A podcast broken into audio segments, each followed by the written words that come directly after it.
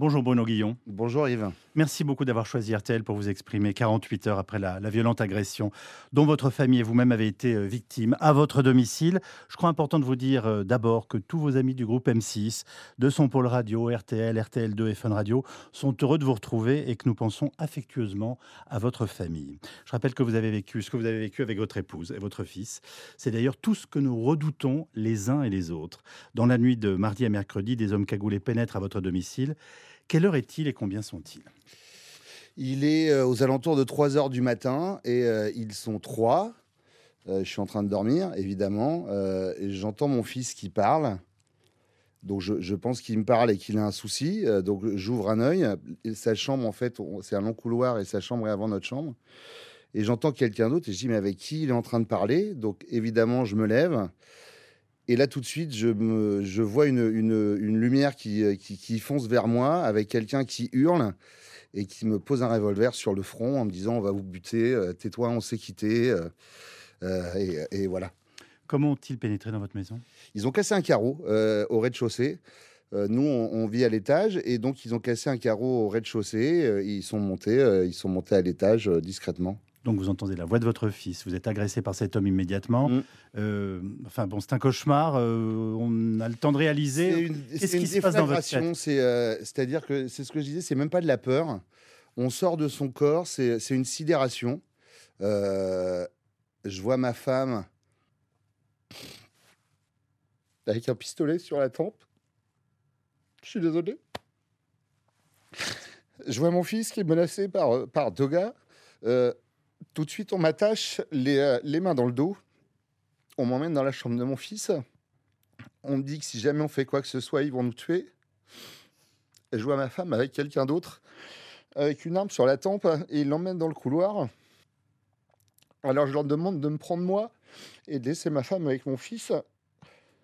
Mais ils partent et ils nous renferment dans la chambre avec mon fils qu'ils attachent.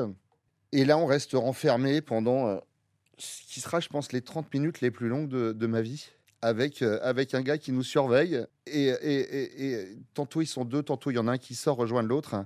Et ils remontent toutes les 10 minutes en hurlant que s'il y a des trucs qu'on leur dit pas sur ce qui, sont, qui est caché dans la maison, ils vont tous nous tuer. Euh, et, euh, je pense qu'au départ, ils sont assez déçus parce qu'ils trouvent pas grand-chose. Ils trouvent, euh, oui, deux, trois montres. Et donc après, ils commencent à s'énerver parce qu'ils veulent d'autres trucs, en fait. Que vous n'avez pas. pas. Donc voilà, ça crie beaucoup. C'est une catastrophe. À un moment, il revient vers moi sur le lit et il, me violente en, me remettant le pistolet sur, le, sur la tempe en disant Je te préviens, si vraiment on trouve quelque chose, de l'argent, etc., et que tu ne, l'as pas dit, ça va aller mal. Et là, il y a Anatole qui est à côté, euh, qui, qui, prend peur et qui dit euh, votre fils Mon fils, ouais. Qui dit Mais moi, j'ai une enveloppe avec euh, tout l'argent qu'on euh, qu'on me donne depuis que j'ai 5 ans. C'est ses étrennes, ses cadeaux d'anniversaire, etc. Et donc, il lui demande où est l'enveloppe, et ils prennent l'enveloppe, et voilà, et ça dure encore un peu. Et puis, euh, alors, avec nous, dans la chambre, il y en a un qui. En fait, ils sont trois. Il y en a un qui est vraiment nerveux, qui a, qui a, le, qui a le, flingue, et les deux autres, on sent qu'ils subissent un peu le, le, le, gars. L'autorité et la violence du troisième. Et donc celui qui est dans, la chambre avec nous, à un moment, mon fils lui dit, mais faites pas de mal à ma maman, j'en ai qu'une. Et le gars lui dit, mais tu sais, moi aussi, et si vous êtes gentil, de toute façon, on sera gentil.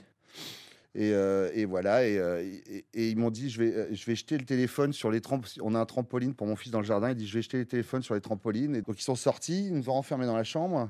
Et au bout de cinq minutes, je suis sorti de la chambre. Je suis tout de suite allé voir où était ma femme et elle était dans mon bureau attachée, pieds et mains sur un fauteuil et bâillonnée avec du scotch autour du visage. Donc je l'ai tout de suite libérée. J'ai regardé si elle allait bien. Et je suis sorti dehors pour voir si les téléphones étaient là. Et ils étaient là et j'ai appelé la police. Combien de temps a duré cette torture? Ça a duré 35, euh, 40 minutes. Euh, c'est très long. Vous avez craint le pire? Ouais. À tous En fait, c'est ce que je disais. J'ai pas eu peur pour moi. J'ai eu peur pour, euh, pour Anatole et pour Marion. Et je me suis senti euh, tellement impuissant. Quoi.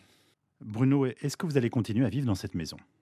Alors, c'est la question qu'on s'est posée euh, après. et j'ai dit à Marion, j'ai dit, si, si on ne dort pas ici ce soir, je pense qu'on n'y dormira plus. J'ai quelqu'un qui connaît très bien Patrick Pelou, qui du coup m'a appelé et qui m'a dit, écoute, moi ce que je te dis, c'est qu'il faut que tu restes chez toi. Ce soir, fais venir des potes, soyez entourés, etc on va. On va qu'il est médecin. Hein. Oui, exactement. Ouais. Euh, Spécialiste de l'urgence. Ouais, ouais. Je, vous avoue que j'ai une chance par, rapport à Anatole et Marion, c'est que le fait d'avoir repris le travail hier m'a fait beaucoup de bien. je me suis un peu construit une bulle autour de ça. voilà, j'ai être entouré des gens qu'on aime, j'ai cette chance au travail, fait que ça aide. Là, c'est vrai que J'essaye de pas trop euh, craquer. C'est pour ça que je suis désolé là ce matin, mais c'est parce qu'il y a des images forcément qui reviennent et qui reviendront pendant longtemps. Euh, vous avez tenu à remercier les milliers de personnes qui vous ont témoigné leur soutien. Mm. Ce soutien vous a-t-il aidé à reprendre le dessus et à être avec nous euh, aujourd'hui? Alors, c'est pas que ça a aidé, c'est que c'est ce que j'ai dit hier en arrivant à la radio. C'est l'amour que j'ai reçu de, milliers de gens que j'ai été amené à croiser dans, dans, ce métier d'auditeurs, de, de, téléspectateurs c'était rigolo parce qu'à chaque fois, les gens envoyaient des messages en disant Je suppose que tu dois en recevoir un millier. Donc, et eh ben, si, en fait, ça m'a fait un plaisir fou. J'ai des gens que j'avais pas vus depuis 30 ans qui m'envoyaient des messages. Ça fait, euh, ça fait chaud au cœur et ça aide à penser un peu les plaies. Oui. Ah, avant de nous séparer, une dernière question Qu'avez-vous appris dans cette épreuve Si tant est que vous ayez appris quelque chose? Euh, ben, Ça n'arrive pas qu'aux autres. Et puis, euh, et puis surtout, voir ses proches menacés, je crois que c'est la, la, pire chose qui puisse, qui puisse arriver au monde. Donc voilà, donc c'est ce que je disais à ma femme. Faut, faut jamais, faut jamais partir euh, ou, se, ou se coucher fâché. On ne sait jamais ce qui peut arriver le lendemain. Et puis c'est ce que j'ai dit à la radio euh, sur le ton de l'humour, mais euh, faut toujours se coucher avec un sous-vêtement parce qu'on ne sait jamais comment on va être réveillé le matin. pour l'anecdote et pour essayer d'amener un petit peu de sourire dans tout ça, moi qui dors tout nu, bon bah, j'ai passé donc 35 minutes, les mains attachées dans le dos avec un serflex et euh, à poil. merci beaucoup. merci à vous. On vous retrouve tous les jours sur Fun Radio de 6h à 10h, je le rappelle, avec toute votre équipe. Bon week-end, on vous embrasse. C'est gentil, merci. Et on vous aime. Merci beaucoup.